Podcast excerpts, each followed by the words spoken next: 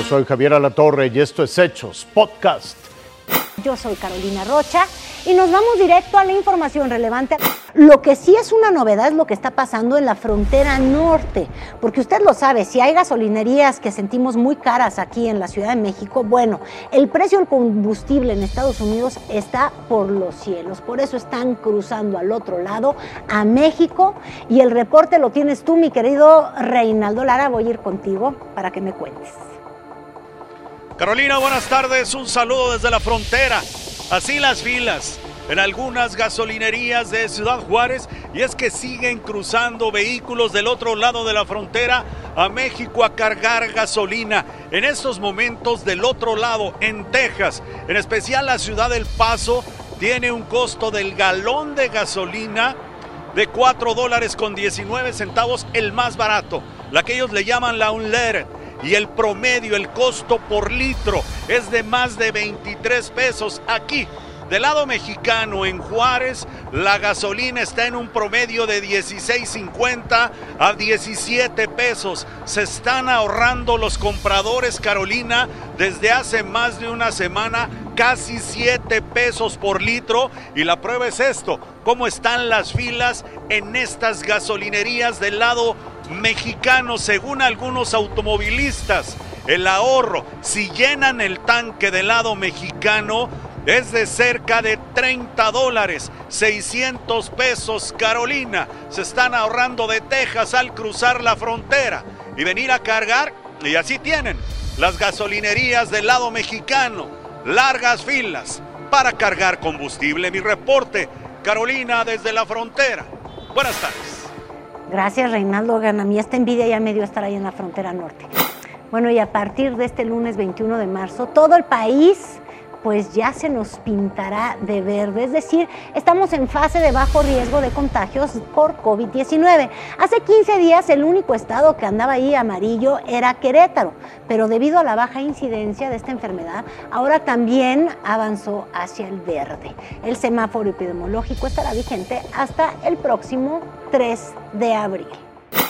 Oiga, es momento de ir más allá de nuestras fronteras. Fíjese usted, los ataques no cesan y el miedo incrementa. Ciudades de Ucrania reviven lo tormentoso de la guerra. Son escenarios complicados de ver, edificios derribados, heridos y la cifra de muerte que va en aumento.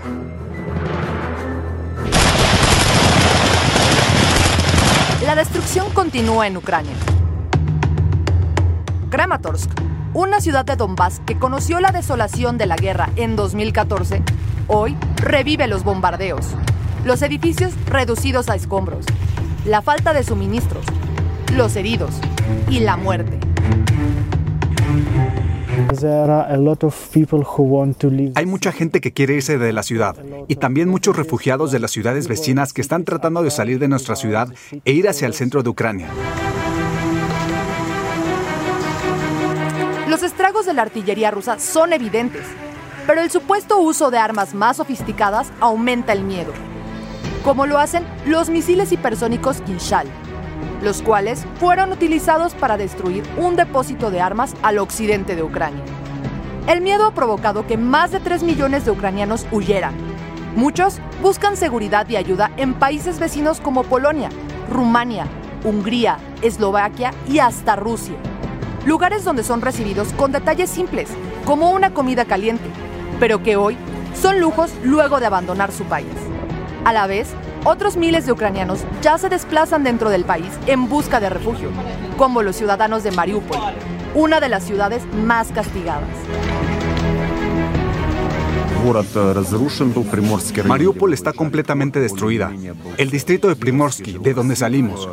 El centro de la ciudad es donde está realmente mal. Hay casas que se quemaron. Por su parte, la región de Kiev continúa luchando por mantener su autonomía y muestra una resistencia más fuerte de la esperada por Rusia.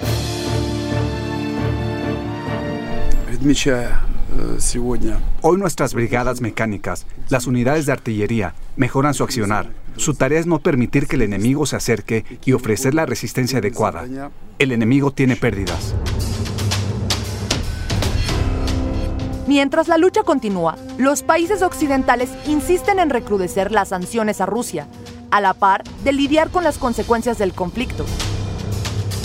Pues, aunque no tienen milicias en Ucrania, ya enfrentan la subida de precios en suministros como la gasolina. Pero la esperanza de tener paz aún está latente. La llegada de los cosmonautas rusos a la Estación Espacial Internacional ayuda a ello. La tripulación lució un traje amarillo, que recordó a los colores de Ucrania. Y aunque esto haya sido una coincidencia, permite recordar que la cooperación entre naciones distintas es posible. Marisa Espinosa, Fuerza Informativa Azteca. Hasta aquí la noticia, lo invitamos a seguir pendiente de los hechos.